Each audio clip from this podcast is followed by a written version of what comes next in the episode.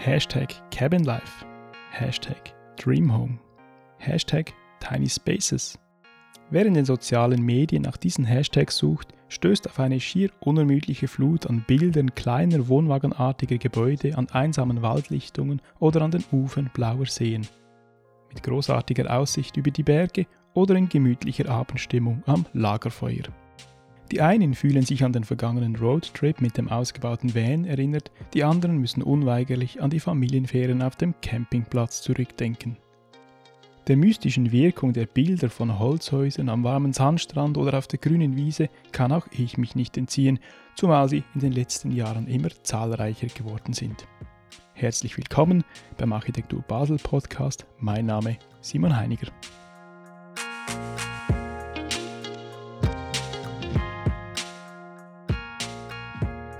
Die Rede ist von sogenannten Tiny Houses, auf gut Deutsch winzige Häuser. Der deutsch-englische Mischbegriff Tiny House hat sich im Sprachgebrauch durchgesetzt. Was unter einem Tiny House in etwa zu verstehen ist, wissen die meisten von uns, wurden doch in den letzten Jahren einige solche Gebäude in den hiesigen Medien porträtiert. Selbst in einem Tiny House gewesen sein, dürften aber die wenigsten von uns, geschweige denn jeder ein gewohnt zu haben. Gedanklich ordnen wir die Tiny Häuser beim Wohnwagen und Camper ein, also eher im Bereich Zweit- und Ferienwohnungen. In meinem Umfeld zumindest können sich nur die wenigsten vorstellen, fest in einem Tiny House zu wohnen. Die Bilder auf Instagram vom idyllischen Minihaus am Bergsee und jene unseres Alltags wollen und können sich irgendwie nicht so richtig finden. Es stellt sich die Frage, ob diese Gebäude, wie wir sie aus den sozialen Medien kennen, überhaupt der Wirklichkeit entsprechen. Das Tiny House als Konzept und Wohnform interessiert mich. Weder in meinem Studium zum Architekten oder meiner bisherigen Arbeit bin ich je mit diesem Thema konfrontiert worden. Zeit also, diesem Phänomen auf den Grund zu gehen. Ich habe mich deshalb auf die Suche nach interessierten Gesprächspartnerinnen und Partner gemacht und bin gleich mehrfach fündig geworden. Ich treffe Kim Jana Degen und Martin Schili. Seit einem Jahr bewohnen sie ein Tiny House mit Jurte. Sie erzählen über das tägliche Leben auf ganz wenig Fläche. Mit Jonas Bischofberger vom Verein Kleinwohnformen Schweiz spreche ich über baurechtliche und ökologische Fragen. Der Möbelschreiner und Innenarchitekt Stefan Senn schließlich erklärt, was beim Bau eines Tiny Houses alles beachtet werden muss.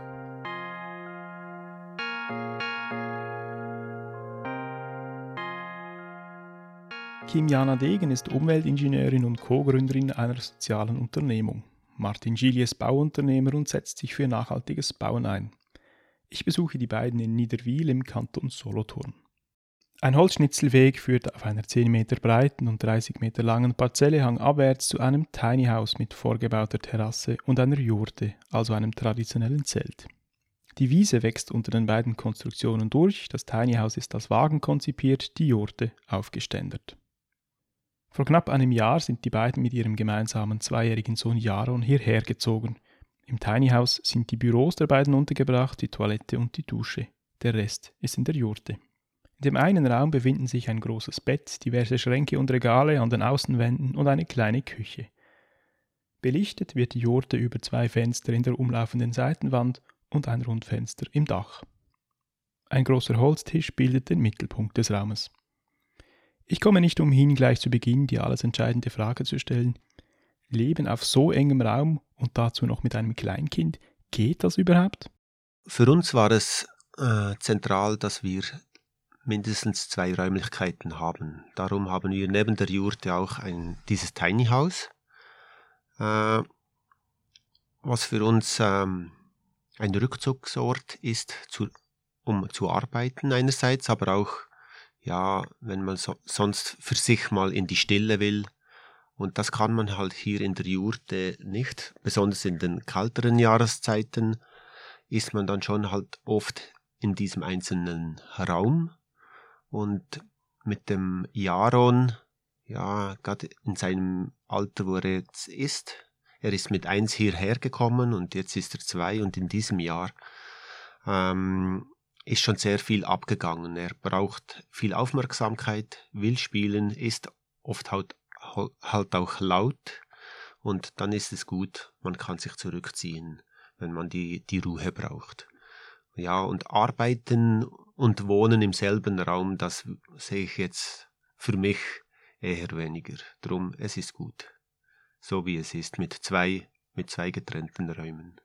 Unsere Tage beginnen meistens so, dass Martin sich schon sehr früh aus der Jurte schleicht, so leise wie möglich, dass wir noch weiter schlafen könnten, wobei unser Sohn Jaron dann meistens aufwacht und auch gerne in den Tag starten möchte. Und oft ist es so, dass Jaron am Vormittag bei mir ist. Wir sind dann hier in der Jurte, um die Jurte. Ähm, am liebsten spielt Jaron draußen. Und so um die Mittagszeit kommt dann Martin von seiner Arbeit wieder zurück und wir essen gemeinsam Mittag. Und am Nachmittag, es ist ein bisschen unterschiedlich, manchmal arbeite dann ich, dafür gehe ich dann oft ins Tiny House, welches nebenan steht, damit ich dort so in Ruhe meine ähm, Anrufe erledigen kann, meine Büroarbeit, die ich von zu Hause tun kann. Vor dem Tiny House haben die beiden in einer konventionellen Wohnung gelebt, aber schon länger mit dem Gedanken gespielt, diese Wohnform über Bord zu werfen. Die Jurte ist Marke Eigenbau, das Tiny House konnten sie übernehmen. Vor einigen Jahren hatte ich dann die Idee, eine Jurte selber zu bauen. Und äh, das wurde Realität, nachdem wir spätestens die Wohnung gekündigt hatten, hatte ich dann drei Monate Zeit, äh, mich in dieses Projekt voll einzugeben.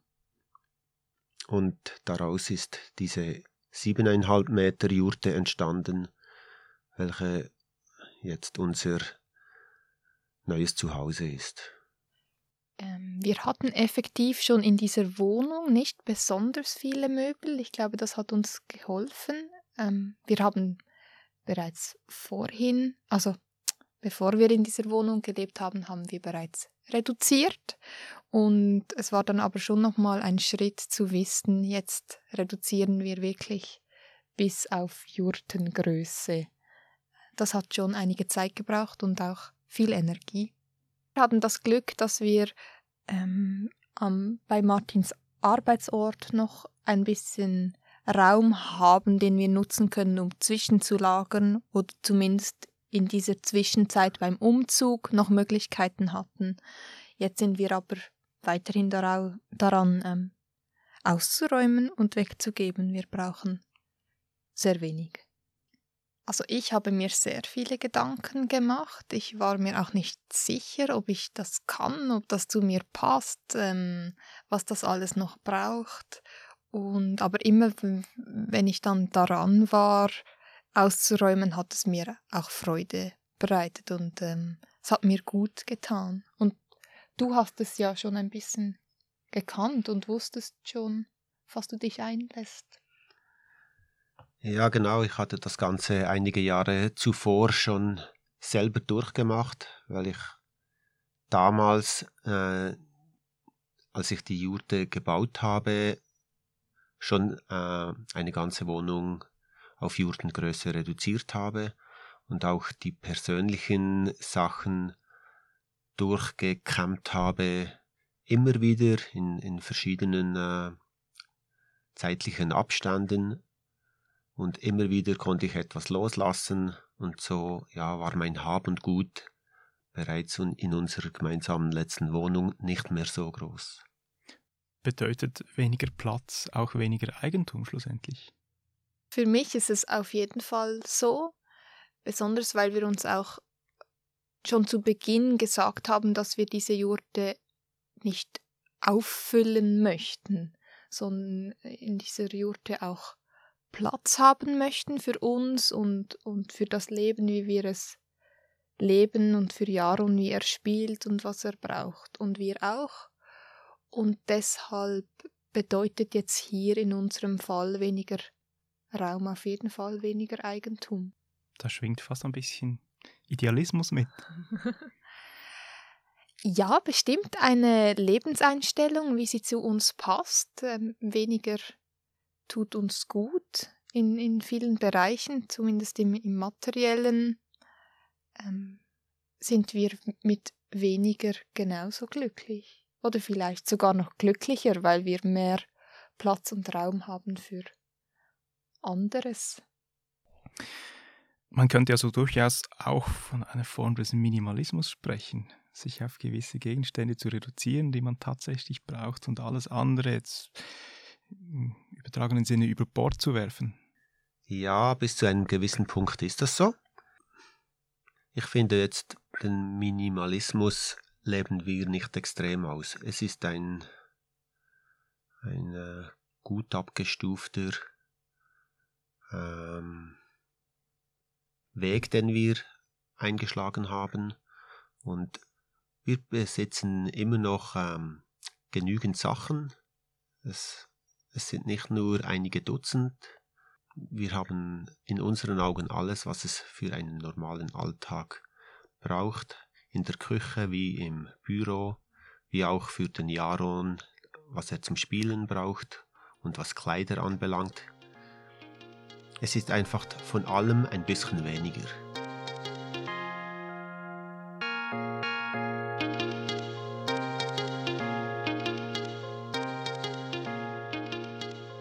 Leben auf so kleiner Fläche ist also möglich, aber durchaus mit etwas Organisation und Vorbereitung verbunden. Man lebt nicht einfach so in einem Tiny House, wie man eben auch in einer gängigen Wohnung lebt. Dabei sind das Tiny House und die Jurte nur zwei von vielen Möglichkeiten. Das weiß Jonas Bischofberger. Er ist Präsident des Vereins Kleinwohnformen Schweiz. Kleinwohnform, das ist der Überbegriff für Installationen wie das Tiny House. Damit ein Gebäude oder eine Jurte aber als Kleinwohnform gilt, muss sie einige Anforderungen erfüllen. Wie es der Name schon sagt, darf eine Kleinwohnform erstmal nicht zu groß sein. Der Verein definiert die Grenze hier bei 40 Quadratmetern Grundfläche. Ich treffe mich mit Jonas Bischofberger bei mir zu Hause. Meine Wohnung misst knappe 37 Quadratmeter. Gelten meine vier Wände also bereits als Tiny House? Rein von der Größe her ja. Also wir haben Kleinwohnform definiert bis 40 Quadratmeter. Von daher wird es von der Quadratmeterzahl her dazuzählen. Würde? Was spricht dagegen? Ein Punkt, wie wir Kleinwohnform definiert haben, ist ähm, eben die bis 40 Quadratmeter also die Größe, weil irgendwann ist es sonst einfach nicht mehr klein. Äh, ein weiterer Punkt, dass es äh, verschiebbar ist. Das kann natürlich auf verschiedene Varianten geschehen. Das kann auf einem Anhänger sein. Das kann mit einem äh, Tieflader, mit einem Sattelschlepper sein. Aber man sollte es verschieben können. Und ein ganz wichtiger Punkt ist natürlich, dass es die sanitären Einrichtungen hat, respektive dass klar geregelt ist, wo die sind, also wo auf dem Grundstück, dass die vorhanden sind. Also entweder in der Wohnform selbst oder der Zugang klar geregelt. Was gilt denn schlussendlich alles als Kleinwohnform? Und wenn man die Medien liest, dann taucht sehr oft das Wort Tiny House auf. Darum geht es heute auch hauptsächlich. Was gilt sonst noch als Kleinwohnform? Genau, also es ist ganz klar, das äh, Tiny House ist auf jeden Fall das bekannteste im Moment. Und auch das, was so ein bisschen den, ich sag mal, den Boom ausmacht. Ähm, wir haben aber bewusst nicht einen Verein Tiny House gegründet, weil die Grenzen zwischen verschiedenen Kleinwohnformen, die sind sehr fließend. Also, wenn man fragt, was ist ein Tiny House, da gehen die Antworten weit auseinander. Darum eben die Definition von Kleinwohnformen. Da gehören die Tiny Häuser dazu. Da können aber auch Minihäuser dazugehören, da kann eine Jurte dazugehören, ein äh, umgebauter Bauwagen, Zirkuswagen, Schäferwagen, solche Sachen. Das kann alles zu Kleinwohnformen. Das sind so die wichtigsten für uns. Und dann gibt es auch ein Hausboot, könnte theoretisch als Kleinwohnform angesehen werden. Also da ist eine sehr große Bandbreite vorhanden. Als Architekt kenne ich mich gezwungenermaßen mit dem einen oder anderen kommunalen oder kantonalen Baugesetz aus. Auf den Begriff Kleinwohnform bin ich bis dato aber nicht gestoßen. Misst man ein Tiny House an den einschlägigen Bauvorschriften, so merkt man ziemlich schnell, laut Gesetz ist der Bau von Kleinwohnformen so nämlich gar nicht möglich. Ja, da wird es schwierig. Also klar, man kann es bauen. Ähm, da fängt es aber bereits an baue ich jetzt, also bebaue ich jetzt ein Grundstück damit? Weil es ist ja verschiebbar. Also zum Beispiel, wenn ich auf einem Anhänger bin, bebaue ich damit ein Grundstück. Ähm, und das ist genau der Punkt. Also die Begriff Kleinwohnformen oder Tiny Häuser gibt es im Gesetz bis jetzt tatsächlich nicht, ist nicht vorhanden. Ähm, dann kommt es darauf an, als was schaut es jemand an. Oft wird es dann als Immobilie angeschaut und ja, wenn wir vorher gesagt haben, eben, es soll verschiebbar sein und dann komme ich mit Immobilie, widerspricht sich das schon von uns her gesehen. Und da kommen dann eben viele Gemeinden, Politiker an ihre Grenzen und wissen dann gar nicht so ganz genau, was sie jetzt damit machen sollen. Und das ist mitunter ein großes Ziel von uns, dass wir daran arbeiten, dass wir da Klarheit schaffen wollen, als was das gesehen wird. Das grundsätzliche Ziel vom Verein ist zum einen mal die ganze Thematik, also Kleinwohnformen und eben auch Tiny Häuser und Minihäuser bekannt zu machen also das mal in die Gesellschaft zu bringen, dass die Leute wissen, von was wir sprechen oder um was es geht. Äh, natürlich Vorurteile abzubauen. Und dann ganz klar, wir wollen klar definierte Regeln. Also es geht nicht um einen regelfreien Raum, aber wir wollen angepasste Regeln, die eben auf diese Wohnform zugeschnitten sind und angepasst sind, dass nicht eine solche Wohnform gleich behandelt wird wie ein Mehrfamilienhaus, weil es ist halt was anderes. Was wäre zum Beispiel eine Vorgabe, ich sage jetzt konventioneller Architektur, die beim Tiny House oder einem, einer kleinen Wohnform überhaupt nicht funktioniert? Da gibt es zum Beispiel Raumhöhen, Vorgaben von Raumhöhen beispielsweise. Ähm, oder Treppenbreiten, solche Sachen. Wenn ich jetzt aber ein Haus baue, mein Tiny House zum Beispiel hat 18 Quadratmeter. Und ich würde die normale Treppenbreite da reinnehme, dann wird mir das schon mal die Hälfte von der Hausbreite ausfüllen. Wenn ich dann noch eine Raumhöhe für den Schlafraum einhalten muss, mein Schlafraum definiere ich oder sage ich ist ein halber Stock, weil ich kann da nicht mehr stehen, muss ich auch nicht zum Schlafen. Ähm, das geht alles nicht auf. Dazu kommen dann Geschichten mit Dämmwert, vor allem wenn ich dann ökologisch bauen möchte, wird es schwierig, den Dämmwert einzuhalten, der für normale Häuser gegeben ist. Und trotzdem bin ich aber wesentlich ökologischer mit meinem Tiny House. Wie schafft man es dann trotzdem, dass man so ein Tiny House bauen kann, darf? Sehr individuell. Gibt keine klare Regel, so geht, weil es eben nicht klar beschrieben ist. Ähm, klar, es gibt Tiny Häuser, die es irgendwie schaffen, diese Vorgaben einzuhalten, indem sie zum Beispiel eben dieses Schlafloft nicht drin haben und dann alles auf einer Ebene, dann kann ich auch die Wohnraumhöhe einhalten. Ähm, wenn ich nicht ökologisch baue, dann geht das ganz klar mit dem Dämmwert. Und ansonsten sind es ganz oft aber eigentlich Sondergenehmigungen im Moment. Dass ich halt bei der Gemeinde die richtige Person habe und wenn die will, dann findet die Möglichkeiten sehr individuell wie dass sie es bewilligen kann. Wenn aber da ein Beamter sitzt, der einfach sagt, oh nein, ich will mir die Finger nicht verbrennen, dann sagt er, ja, du musst eine ganz, ganz normale Baueingabe machen, wie für eine Immobilie, und dann wird es schwierig. Und wenn ich das, die kleinen Wohnformen einfach irgendwo hinstelle, das gibt Probleme sehr wahrscheinlich. Wo kein Richter, da kein Kläger. Also das kann, je nachdem, wenn du Glück hast, relativ lange gut gehen. Ähm, sollte aber ja nicht die Idee sein, dass ich mich jetzt verstecken muss und irgendwann heißt es dann, ja, die machen alle etwas, was sie nicht dürfen und ähm, illegal und verstecken sich da. Aber das Problem ist, wenn ich es offiziell machen will, fehlen die, die angepassten Regeln. Aber klar gibt es solche, die ja lieber sagen, ja, ich habe irgendwo einen Platz und versuche nicht aufzufallen, schau, dass ich es mit meinen Nachbarn gut habe und solange da niemand draufkommt, passiert dann nichts, klar. Aber die Idee ist ganz klar, wir wollen klare Regeln, wie dass das angepasst möglich ist. Was Jonas erzählt, können Kim und Martin nur bestätigen. Auf ihrer Suche nach einem geeigneten Grundstück sind sie auf dieselben Fragestellungen gestoßen. Die Parzelle in Niederwil eignet sich mit einer Breite von, wir erinnern uns, knapp 10 Metern eigentlich perfekt für ihr Bauvorhaben. Rechnete man nämlich die gesetzlichen Grenzabstände, die abhängig von Gebäudelänge und Breite sind, weg, so bliebe nicht mehr viel Platz für ein Haus übrig. Der Bau eines konventionellen Wohnhauses wäre hier zwar nicht unmöglich, aber durchaus sehr anspruchsvoll. Kim und Martin gingen auf die Gemeinde zu und erhielten eine Baubewilligung, allerdings nur unter gewissen Bedingungen. Unsere Erfahrung war, als die Baubehörde äh, diesen Fall zuvor noch nicht kannte und auch nicht recht wusste, wie sie damit umgehen sollte. Äh, in unserem Fall haben wir jetzt nur einen Ausweg gefunden, die Jurte und das Tiny House zu stellen, äh, indem wir ein Baugesuch für eine provisorische Baute einreichten. Das heißt für uns jetzt, dass wir in drei Jahren wieder alles wegräumen müssen. Oder wir finden einen Weg, dass, damit wir die Vorgaben der Baubehörde erfüllen können. Zum Beispiel, dass wir die Jurte äh, zusätzlich isolieren.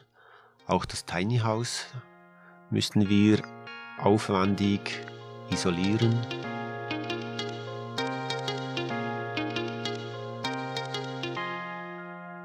Stefan Senn ist Schreiner und Innenarchitekt. In seiner Schreinerei baut er handgefertigte Möbel, verschiedene Accessoires oder ganze Küchen. Und das alles aus Holz. Sein erstes Tiny House hat er vor 15 Jahren gebaut. Für ihn ist klar, ein Haus in dieser Größe kann man durchaus auch als Möbel verstehen, was die äußere Erscheinung anbelangt, aber mindestens so wichtig das Innenleben. Wir treffen uns in seiner Werkstatt in der St. Alban Vorstadt in Basel. Die Regale an den Wänden sind voll mit verschiedensten Hölzern und auf den Arbeitstischen liegen diverse Werkstücke. Im Pausenraum steht ein Miniaturmodell eines Tiny Houses, ein Tiny Tiny House quasi. Es verfügt über ein Fahrgestell mit zwei Rädern, einen Wohnaufbau aus Holz, Fenster, eine Tür und ein Blechdach. Stefan Senn liefert fixfertige Tiny Häuser. Gewissermaßen also ist er ein Generalunternehmer. Das kennen wir natürlich gut, auch von, von Umbauten. Wir machen ja auch ganze Wohnungsumbauten, wo wir der Generalunternehmer sind. Da arbeiten wir mit Handwerken zusammen. Beim Tiny House macht man eher mehr selber, weil es sich dann je nachdem nicht lohnt, für, für ähm, zwei Meter Dichtung irgendwie noch jemand kommen zu lassen. Aber der Holzanteil von der Hülle ist natürlich immer noch am größten. Also auch wenn das Dach dann an die äußerste Schicht etwas anderes ist als Holz, besteht, bestehen die Wände und Dach und Boden aus Holz. Wenn Tiny House ist für mich so im Ursprung das Haus auf Rädern. Und sonst ist es für mich eher ein kleines Haus. Es kommt ja auch aus Amerika, wo man da die Häuser auf Räder gestellt hat ursprünglich. Und klar, das Fahrwerk ist natürlich etwas anderes. Da gibt es zwei Modelle. Das eine ist ein flach, flaches Fahrwerk. Das hat den Vorteil, man kann äh, zweistöckig bauen. Wenn man es noch äh, auf der Straße ziehen will, haben wir ja vier Meter Beschränkung in der Höhe. Das ist ein, ein, ein Fakt, also wir können nicht höher bauen als vier Meter, wenn wir es ziehen wollen. Und bei einem, bei einem Tieflader können wir da noch eine Loft bauen, wo das Bett oben ist. Das gibt viel mehr Platzgewinn. Und dann gibt es dann die Lastwagenfahrgestelle, da können wir viel mehr Gewicht drauf tun, aber da kann man dann keine Loft mehr bauen. Also das heißt, man hat eigentlich mit einem größeren Fahr Fahrwerk, das mehr Gewicht zulässt, hat man schlussendlich nicht mehr Platz. Die Planung ist äh, riesig groß. Äh, mit der gleichen Planung kann man ein Haus bauen. Und das ist auch ein bisschen so die Schwierigkeit vom, vom Planen eines Tiny Houses, weil das immer sehr individuell ist, braucht das eine große Planungszeit und viel Besprechung mit dem, mit dem Tiny House Herrn oder eben Bauherr, Bauherrn oder Bauherrin. Wir sind jetzt eine, eine Gruppe seit einem Jahr, bestehend aus einem Architekten und einer Ökologin und mir. Und wir haben jetzt angefangen, das zu, zu dritt zu machen, sodass wir alle Bereiche abdecken können. Ich bin dann mehr derjenige, der dann am Schluss die Innenplanung und den Bau umsetzt. Innen sehe ich es ganz klar als Möbel. Das ist natürlich auch durch das, dass der Raum wirklich so klein ist, also so eng, muss es ein, ein perfektes Möbel sein, weil man es dann einfach besser ausnützen kann und das Gefühl von, von der Kleinheit durch das umgeht. Es braucht der Stauraum, es braucht ein Bad, es braucht eine Küche, es braucht einen Tisch. Also die ganze Wohnung muss auf 10, 15 Quadratmetern eingerichtet sein. Und das ist dann schon eben Wohnung. Das ist auch unsere Spezialität, weil wir schon seit 25 Jahren in zum Teil engen Küchen und Wohnungen Einbauten machen. Es hat nicht jeder einen Neubau mit 150 Quadratmeter Platz. Es gibt sehr viele Altbau-Kleinwohnungen, die die einfach gut geplant sein müssen und auch dementsprechend spezielle Innen Inneneinrichtungen brauchen, die sehr auf engem Platz funktionieren. Das, da, deshalb sind wir auch so nah am Tiny House und deshalb fasziniert es mich auch vom Bauen her. Aber auch Stefan Senn muss sich regelmäßig mit dem geltenden Baurecht auseinandersetzen. Je nachdem, ob ein Gebäude als ständiger Wohnsitz oder als temporäre Installation gilt, gelten andere Anforderungen, beispielsweise in Fragen des Wärmeschutzes der Gebäudehülle. Sobald ein Haus transportiert werden soll, wird aber auch die Straßenverkehrsordnung wichtig. Die, die Grundsatzfrage ist, ist es, ein, ist es ein ständiger Wohnsitz, der angemeldet wird? Und dann haben wir natürlich Werte, die wir einhalten müssen äh, von der Isolation her, vom K-Wert der Fenster, Türen und des, des Holzwerks, also der Wände. Ansonsten äh, beim Tieflader von 3,5 Tonnen haben wir ein Problem, das oder ein Problem, eine sehr große Herausforderung, die man nicht so kennt in der Architektur, nämlich das Gewicht. Also wir müssen, müssen innerhalb von 3,5 Tonnen alles bauen, sonst ist das nicht mehr erlaubt, dieses, dieses äh, Fahrgestell zu ziehen. Und das Fahrgestell alleine wiegt schon 800 Kilo, das heißt, die kommen dann weg bei 3,5 Tonnen. Das ist schon eine Herausforderung. Man behilft sich dann so, dass man schwere Teile wie zum Beispiel ein Schmineofen oder so zum Umziehen dann noch rausnimmt und im Zugfahrzeug zum Beispiel mit, mitfahren lässt. Ein Thema, das mich selbst fast täglich begleitet, ist die Haustechnik.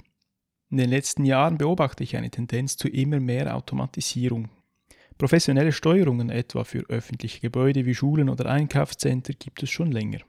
Mit dem Aufkommen von einfach bedienbaren Apps auf dem Smartphone wird aber auch der Wunsch nach ähnlichen Systemen im privaten Wohnungsbau immer wie größer. Ob schon sehr klein oder gerade deswegen ist Haustechnik auch beim Tiny House ein zentrales Thema.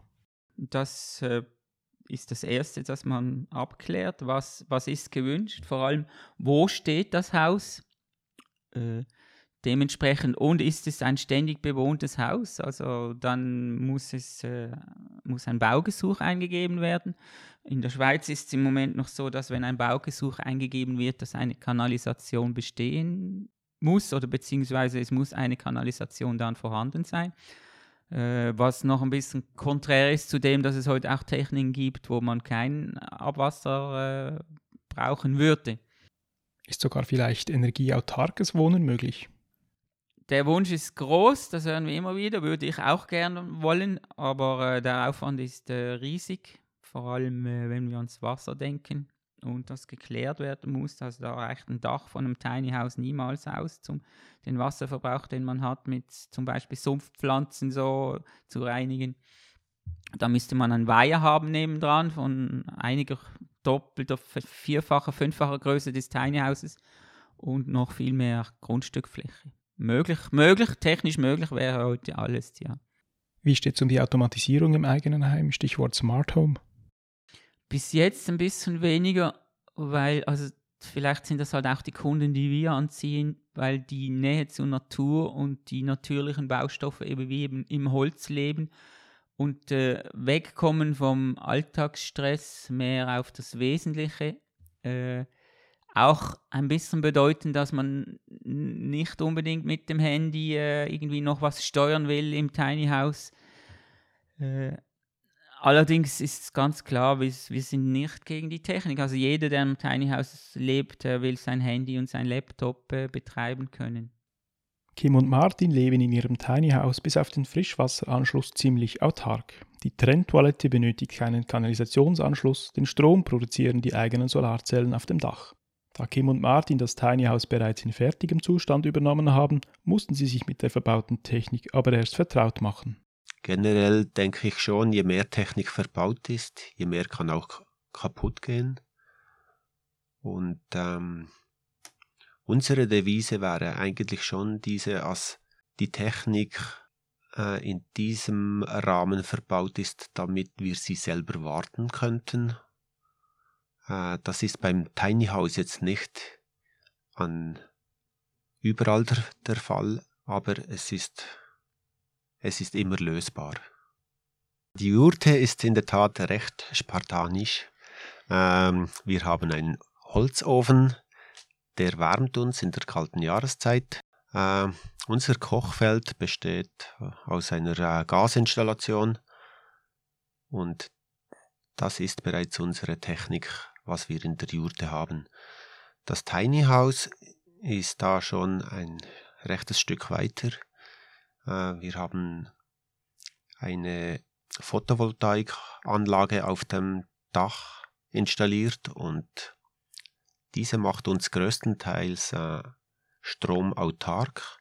Zudem werden die Abwässer über eine kleine Pflanzenkläranlage auf dem Dach ähm, gereinigt.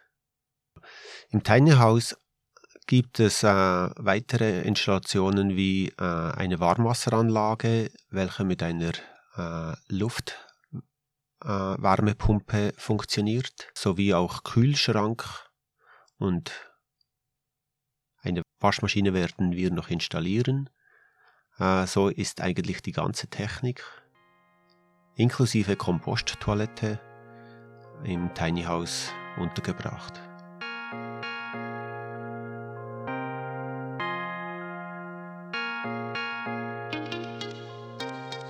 Vom Fahrgestell über die wärmegedämmten Außenwände und die Fenster bis hin zur Komposttoilette und der Photovoltaikanlage, je nachdem wie individuell ein Tiny House geplant und gebaut wird, kann das schon mal was kosten. Viele zukünftige Besitzerinnen und Besitzer einer Kleinwohnform bauen sich ihr Heim deshalb selbst. Für alle anderen nennt Stefan Senden ungefähren Preis. Also unser neuestes Tiny House, das wir jetzt als Modell gebaut haben, sind wir jetzt am Kalkulieren. Ich bin noch nicht so weit. Aber äh, ich denke, um 100.000 plus minus ist man dabei mit der ganzen Technik. Gegen oben offen, gegen unten wird es schwierig. Äh, man muss, müsste dann die Technik reduzieren. Oder kein Fahrgestell verwenden, also einen festen Platz. So teuer wie ein kleines Einfamilienhaus ist ein Tiny House also doch nicht, aber damit habe ich ehrlich gesagt auch nicht gerechnet. Dennoch dürfte dieser Betrag für viele nicht einfach so vorhanden sein. Ein Gang zur Bank scheint angebracht. Doch vergeben Banken überhaupt Kredite für Tiny-Häuser? Jonas Bischofberger vom Verein Kleinwohnformen Schweiz hat in dieser Frage bereits Erfahrung. Also eine, einen Tiny House Kredit gibt es in der Art meines Wissens bis jetzt nicht. Es gibt bis jetzt eine Bank in der Schweiz, die dem Thema auf jeden Fall offen gegenübersteht. Ähm, Preise von Kleinwohnform Tiny Häusern können natürlich sehr variieren. Das kommt darauf an, baue ich selber oder lasse ich es bauen. Ich persönlich habe selbst gebaut, zähle meine Arbeitsstunden nicht mit und konnte da tatsächlich mit ein bisschen Sparen mir das dann auch selbst finanzieren schlussendlich weil es eben nicht ganz um so viel Geld geht, wie wenn ich jetzt eine, ein Einfamilienhaus kaufen würde. Ähm, wenn ich es bauen lasse oder eben wenn das nicht geht mit dem Sparen, klar, brauche ich je nachdem einen Kredit oder halt für den Start. Problem auch da, die Banken kennen es zu wenig, sagen dann ja, mm, ist nicht fix, dann habe ich ja gar keine Sicherheit und sind deswegen oft sehr kritisch der Sache gegenüber. Wir kommen immer wieder auf, diese Rech auf diesen rechtlichen Aspekt zurück, weil genau da halt zu einem großen Teil der Haken liegt, der dann in viele Bereiche sich auswirkt. Und ähm, ja, ich denke, sobald das irgendwie eine rechtliche, klare Grundlage hätte, dann würden sofort auch mehr Banken gerne auf diesen Zug aufspringen.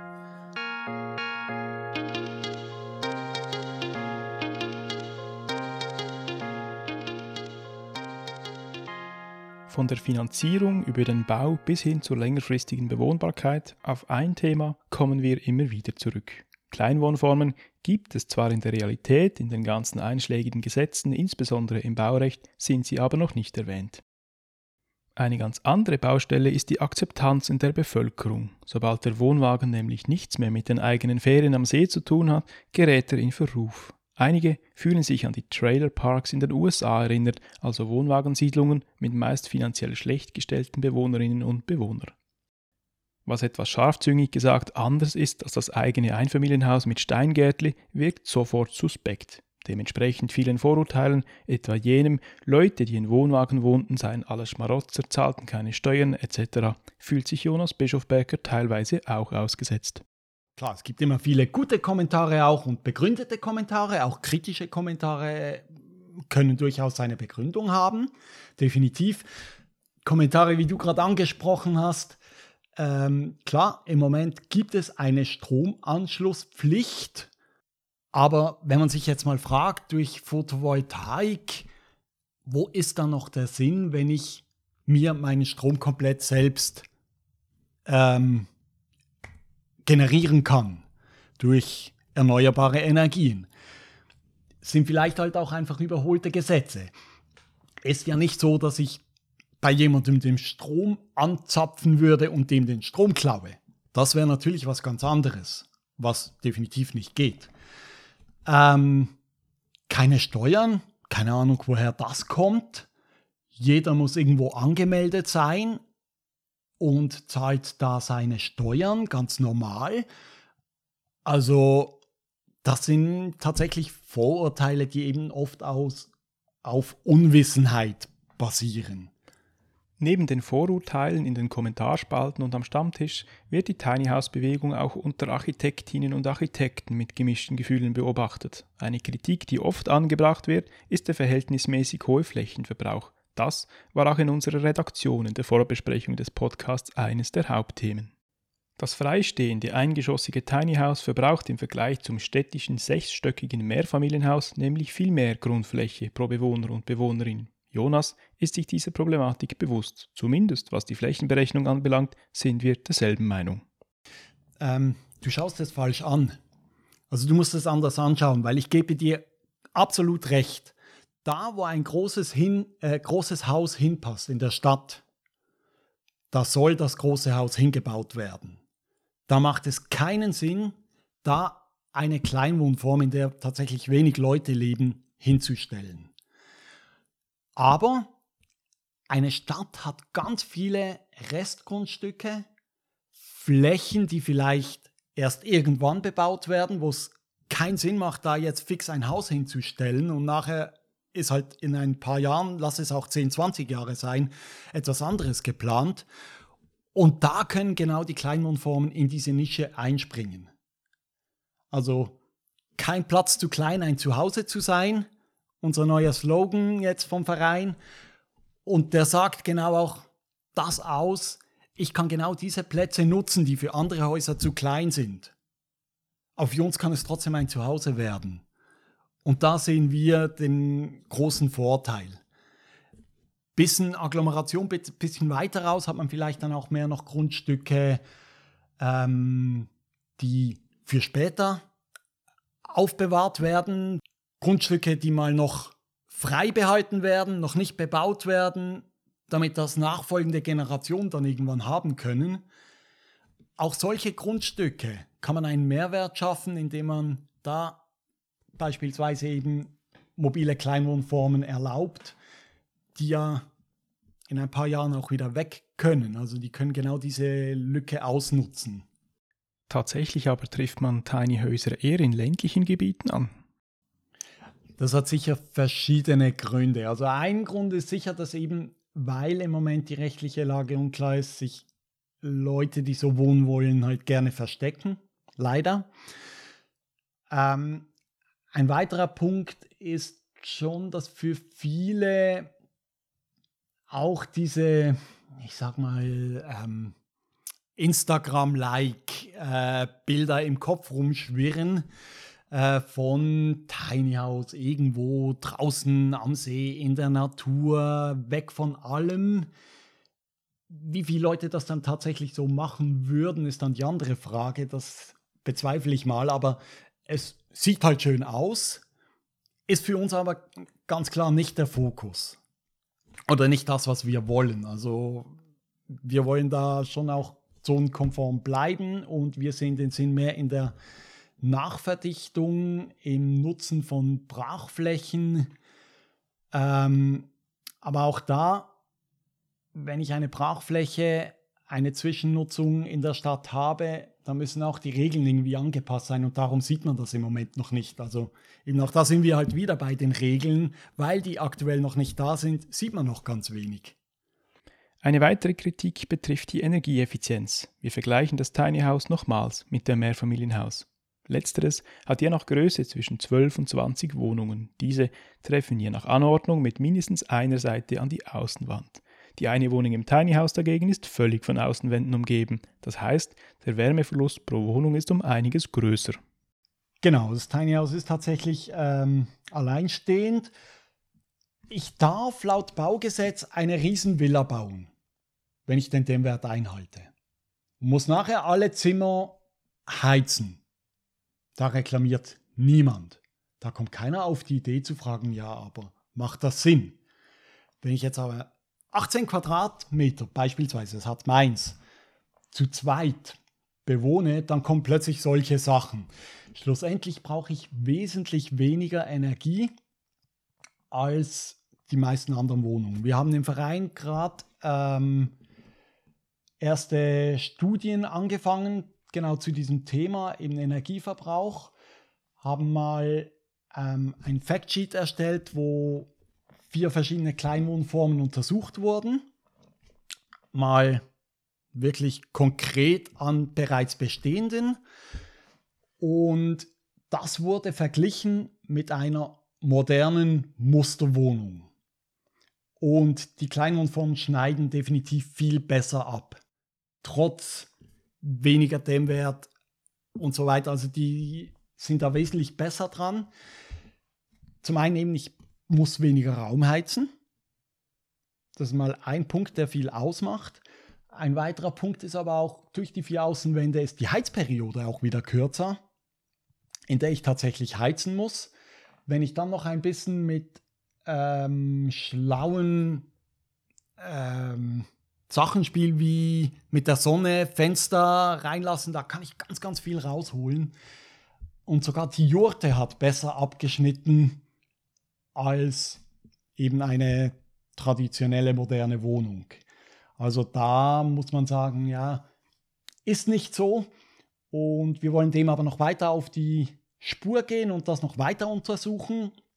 Sind gerade dran, ein Energielabel zu erstellen dass man dann wirklich über eine gewisse Zeit in seiner Kleinwohnform, in seinem Tiny House das mal messen kann und dann danach effektive Daten hat, um es aufzuzeigen.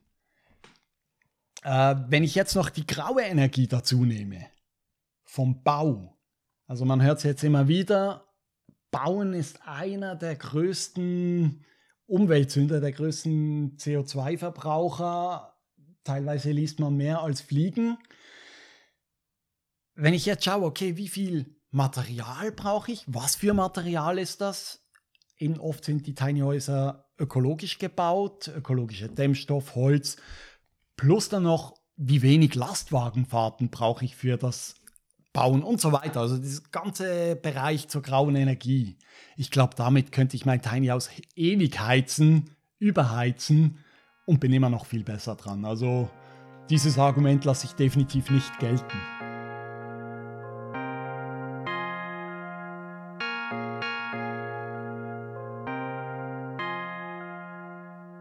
Ich halte fest, das Tiny House kann es in Sachen Flächenverbrauch und Energieeffizienz im Betrieb durchaus mit dem klassischen Mehrfamilienhaus aufnehmen, unter einer Bedingung, wo eine dichte Bebauung Sinn macht, hat ein Tiny House nichts zu suchen, aber wo eine Kleinwohnform zur Nachverdichtung geeignet ist, kann sie als Ergänzung zu bestehenden Strukturen tatsächlich sinnvoll sein. Dass die ganze Baubranche grundsätzlich zu viel Energie verbraucht, ist hingegen ein ganz anderes Thema. Zum Schluss schauen wir über den Tellerrand und ich möchte von Jonas wissen, wie es um die Kleinwohnformen im Rest von Europa steht und was die Zukunft bringt. Die Thematik in Europa eben in der Zwischenzeit ist das äh, Thema Tiny House, Kleinwohnform ganz klar angekommen. In anderen Ländern ein bisschen früher als in der Schweiz. Vor allem Holland, denke ich, ist da ein bisschen Vorreiter europaweit. Aber in den meisten Ländern rundherum sind die Problematiken, die damit verbunden sind, eben dass es im Gesetz nicht vorhanden ist, ziemlich die gleichen. Also da kämpfen wir alle an ähnlichen Fronten ähm, dadurch, dass ich selber viel in Deutschland bin, auch kriege ich es natürlich vor allem auch von Deutschland mit und bin da auch in engem Austausch mit äh, Verband und Vereinen dort. Der Unterschied ist, wir haben hier in der Schweiz jetzt vor zweieinhalb Jahren unseren Verein gegründet, haben bereits um die 1300 Mitglieder und ist sicher mal deutschschweizweit. Also wir haben es da sehr gut geschafft, einen, eine Organisation zu schaffen, die für alle da ist. Deutschland hat ganz, ganz viele kleine Vereine, regional, die die meisten aus einem konkreten Projekt entstanden sind. Das macht es aber natürlich schwierig, das als ganzes Thema dann voranzubringen. Also da kämpft so ein bisschen jeder an seinen Fronten und wird jetzt auch probiert, das mehr zusammenzubringen. Aber da sind wir in der Schweiz, sage ich jetzt mal, fast ein Stück weit weiter. Gesetzlich kommt es auf selber raus. Wie geht dieser Kampf weiter? Wo seht ihr euch in den nächsten 10, 20, was weiß ich, wie vielen Jahren? Ich hoffe natürlich, dass es bis dahin eben, du hast es erwähnt, du hast es nicht gefunden in den Gesetzen.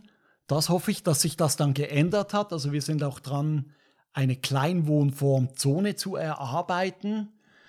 Ähm, also dass dann in Zukunft wirklich im Gesetz steht, wie damit umzugehen ist, was für Bedingungen das Kleinwohnformen erfüllen müssen. Eben, wir wollen keinen rechtsfreien Raum, ähm, aber in dass diese angepassten Bedingungen dann auch irgendwo im Gesetz vorhanden sind und einer, der sich jetzt eine Kleinwohnform erstellen will, die irgendwo hinstellen möchte, nicht mehr einfach auf den einzelnen Gemeinderat angewiesen ist, sondern eben sich auf ganz normal auf Gesetze berufen kann, dann, die dazu treffen da gibt es noch extrem viel Arbeit zu tun. Man darf nicht denken, dass äh, sowas von heute auf morgen geht. Äh, wir sind da mit viel Elan dran, das vorwärts zu bringen. Aber es ist klar, von heute auf morgen werden wir dieses Ziel nicht erreichen. Erste gesetzliche Vorstöße sind eingereicht und auch Basel-Stadt hat bereits ja zugesagt, dass sie das prüfen wollen, wo Kleinwohnformen Sinn machen können, in welcher Art. Also da ist in der Politik ist, in der Politik ist das Thema vorhanden, aber auch dann, das dauert. Wir diskutieren über die Sachen und das ist gut so, ähm, braucht natürlich auch seine Zeit.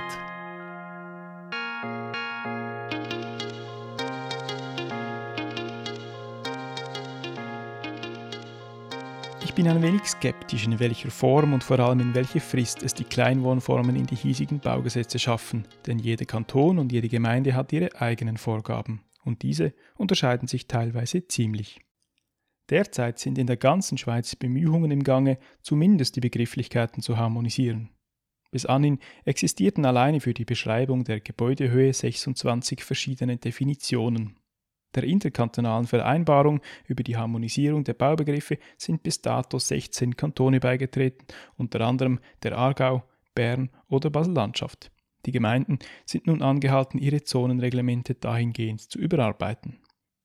Erste Bestrebungen einzelner Kantone fanden bereits 1997 statt. Der Kanton Basel-Landschaft etwa beschloss 2009 den Beitritt, bis 2030 schließlich sollten alle kommunalen Vorschriften im Kanton angepasst sein. Alleine an diesem Beispiel zeigt sich, geltendes Baurecht zu ändern oder zu ergänzen bedarf einer ganzen Menge Arbeit und Geduld. Ohne aber eine klare Definition im Baurecht, was eine Kleinwohnform ist, was sie darf und was nicht, werden es Tiny Häuser schwer haben. Für Jonas Bischofberger hoffe ich, dass ich mit meiner Prognose falsch liege und ihm damit eine ganze Menge ehrenamtliche Arbeit im Verein erspare. Stefan Senn dürfte die Arbeit in seiner Schreinerei nicht ausgehen, zumindest nicht, solange er auf Instagram weiterhin neue schöne Bilder zu Minihäusern an mystischen Orten vorbeisausen. Denn so ganz falsch liegt Instagram dann eben doch nicht. Mitten im Gespräch mit Kim Jana Degen und Martin Schilly werden wir von einem Fuchs und einem jungen Reh unterbrochen. Die beiden spielen die längste Zeit auf dem nahen Feld, als wäre nichts gewesen. Hashtag Nature.